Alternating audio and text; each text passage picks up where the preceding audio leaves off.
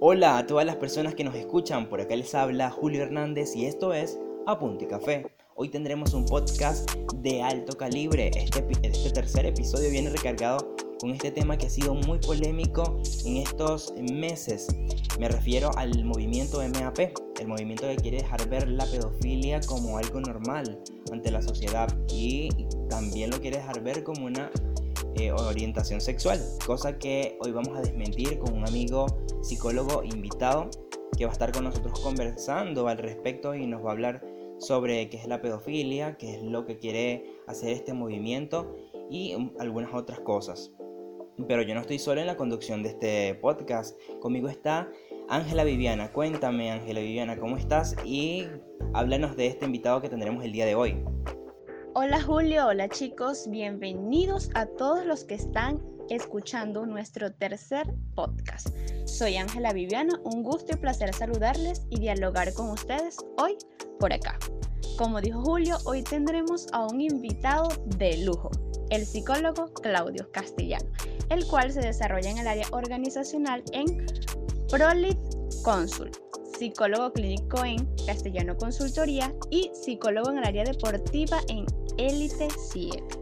Pero sin tanto preámbulo, vamos a escucharlo. Bienvenido Claudio, cuéntanos sobre ti y este movimiento activista pedófilo que nos traes y qué información nos vas a compartir hoy a todos por acá.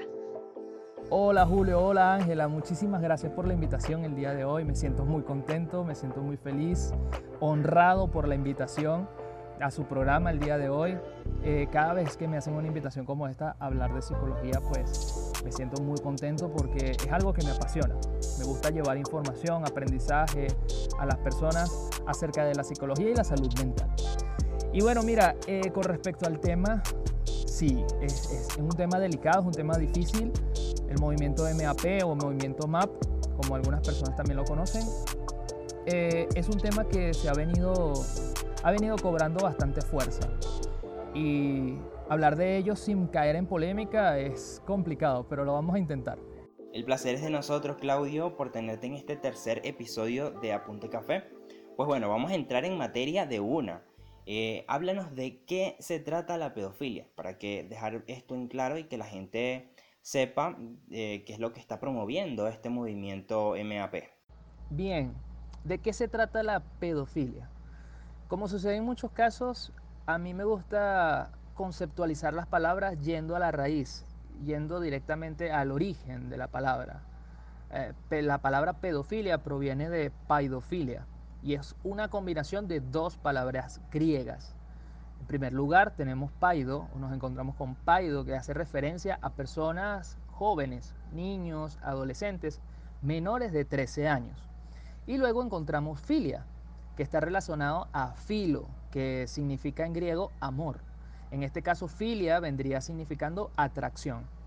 Por lo tanto, nos encontramos con estas dos palabras y pedofilia vendría siendo el término clínico que utilizamos en psicología y también se utiliza en psiquiatría para referirnos a personas adultas que sienten atracción sexual hacia niños de su mismo sexo o del sexo opuesto. Y es importante hacer una, un paréntesis acá.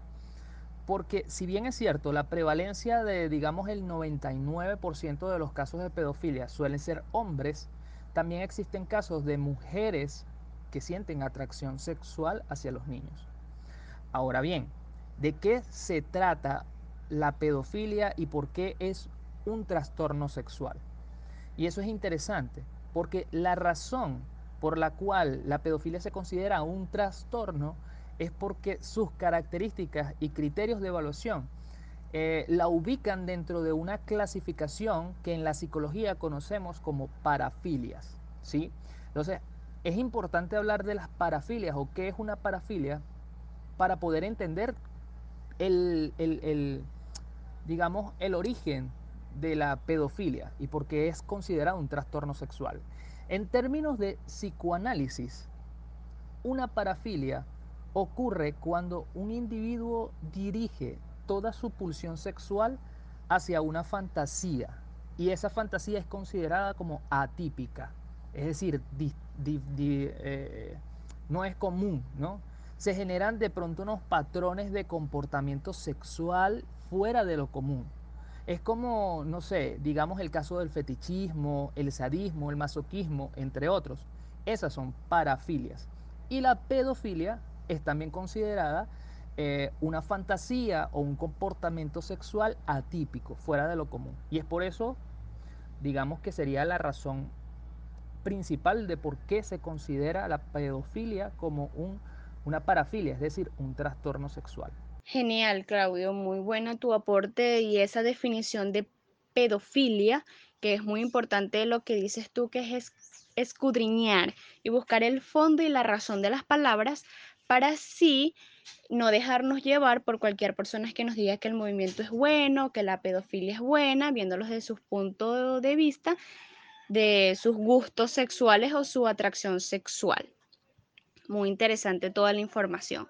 Por eso vamos a la siguiente pregunta. ¿Qué proceso psicológico se quiere desarrollar con el MAP?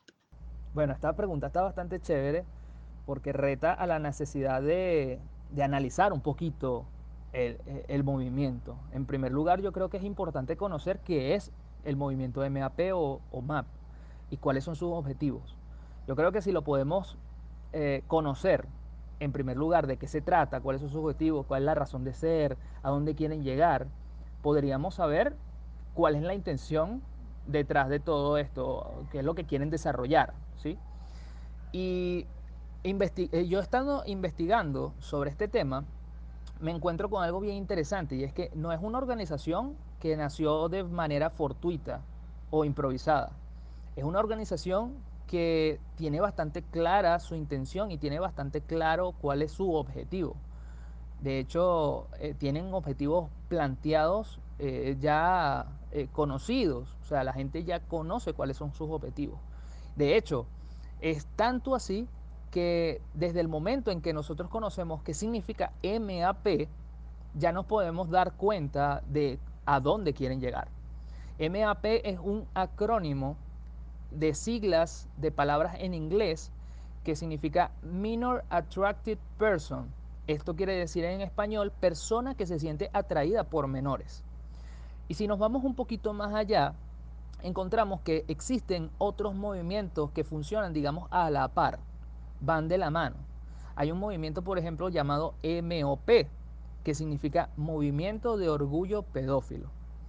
Y al darme cuenta yo de esto y el saber un poquito más sobre qué es el movimiento y cuáles son sus objetivos, me queda bastante clara o, puedo llegar a una conclusión de que estamos hablando de un movimiento ideológico y no, no es un movimiento que digamos quiera, eh, más que un proceso psicológico, lo que ellos quieren desarrollar en realidad es promover una ideología, es promover un discurso, ¿sí?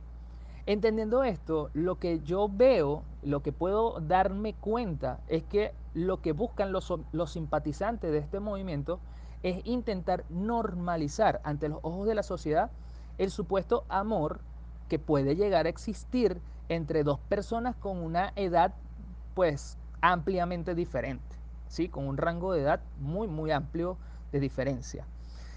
Y uno de los objetivos precisamente que se plantea este movimiento es que la pedofilia sea removida del manual de diagnósticos de trastornos psicológicos, lo que yo le estaba diciendo hace unos minutos atrás acerca de la definición de que esto se, se trata de una parafilia y por eso se habla de trastorno sexual. Ellos quieren que esto sea removido de allí y que de alguna forma la Organización Mundial de la Salud acepte la pedofilia como una orientación sexual, que es básicamente lo que ustedes también estaban mencionando anteriormente. Que, eh, que, que se deje de ver como un trastorno y que comience a ser considerado una orientación. Y de hecho, si lo vemos desde ese sentido, entonces se llegaría a considerar que la pedofilia entraría dentro de la lucha de los derechos eh, por orientación sexual, eh, digamos, junto a la conocida comunidad LGBTI, o sea, que vendría a incluirse dentro de la comunidad LGBTI como esa eh, organización que lucha por ser este, reconocido como una orientación sexual. Bueno, gracias por aclarar ese punto del MAP, de qué es lo que significa estas siglas y también los objetivos claros que ellos tienen a lograr este, en un futuro no muy lejos, porque creo que van muy rápido gracias a la tecnología, creo que les ha dado mucha cabida para promover todo el material que ellos han puesto en las redes y que yo creo que muchas personas lo han visto, hay muchas personas que le ha simpatizado esto y por eso es que ha agarrado impulso. Y de hecho también quieren este ser parte de, la comunidad LGBTI pero creo que hay un conflicto entre la comunidad LGBTI y ellos porque no los quieren aceptar. Algo leí por allí en internet pero sí esas son las cosas que ellos quieren llegar y que se vea esto como la pedofilia como algo normal que se deroguen las leyes y que la OMS vea esto ya como, como algo normal y no como una enfermedad. Ahora pasando a otra interrogante, este, quisiéramos preguntarte qué trauma eh, pudo haber causado en una persona para tener una conducta pedófila. Bien, esta pregunta está bastante chévere, es interesante porque me permite entrar un poquito, un poquito a profundidad, trataré de no ser tan, de no extenderme mucho, pero me permite entrar a profundidad en lo que es el tema orgánico de lo que de dónde se origina la pedofilia en, en, un individuo. En primer lugar, es importante considerar que hasta ahora no se consiguen pruebas científicas que aseguren que este comportamiento se deba a un trauma vivido en alguna etapa del crecimiento.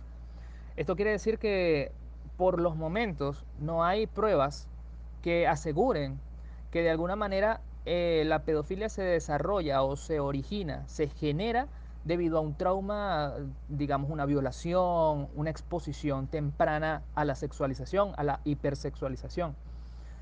Mm, la pedofilia no se origina allí. Todo lo contrario, los estudios eh, que se han realizado en, esta materia han indicado que el origen de la pedofilia es de, netamente orgánico, es debido a traumatismos cerebrales.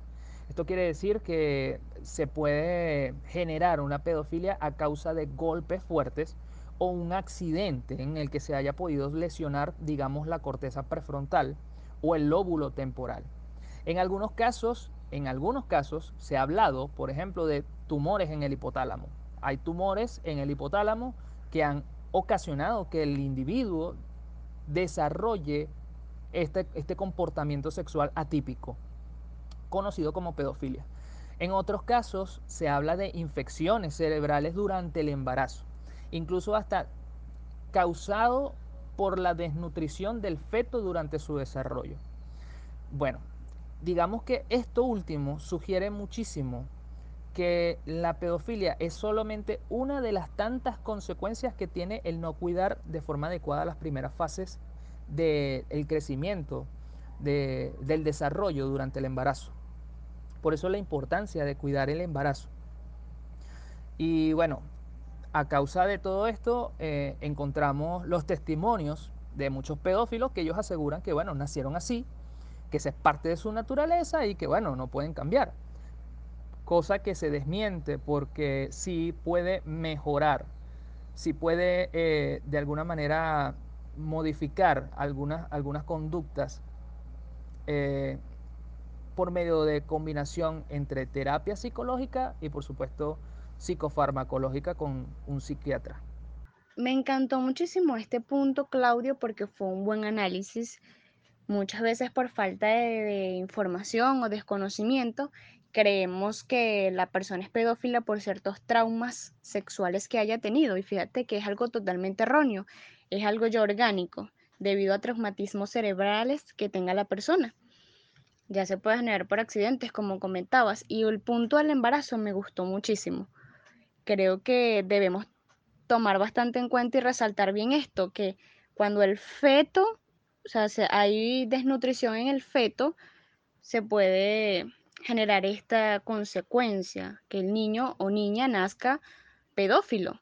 Es algo muy importante porque muchas veces las mujeres cuando están en estado creen que eso es algo relajado y se dejan llevar por la emoción y es algo bastante serio y responsable.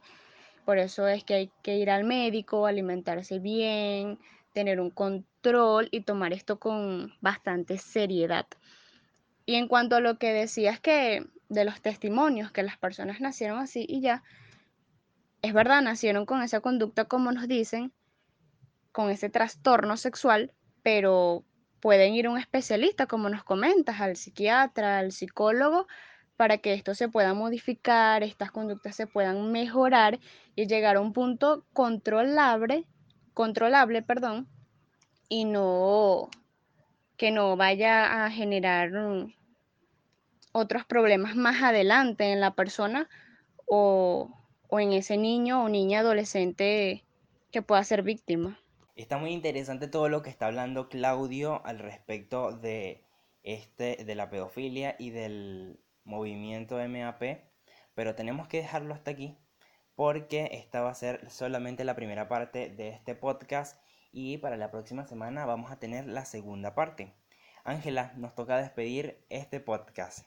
Así es, Julio, hemos llegado al final de nuestra primera parte del tercer episodio, donde hemos estado hablando con el psicólogo Claudio Castellano acerca del movimiento activista pedófilo. Una información bastante buena, nos ha comentado y nos ha dado muy buena información, muy buen análisis. Por eso deben estar atentos a la segunda parte de nuestro tercer episodio.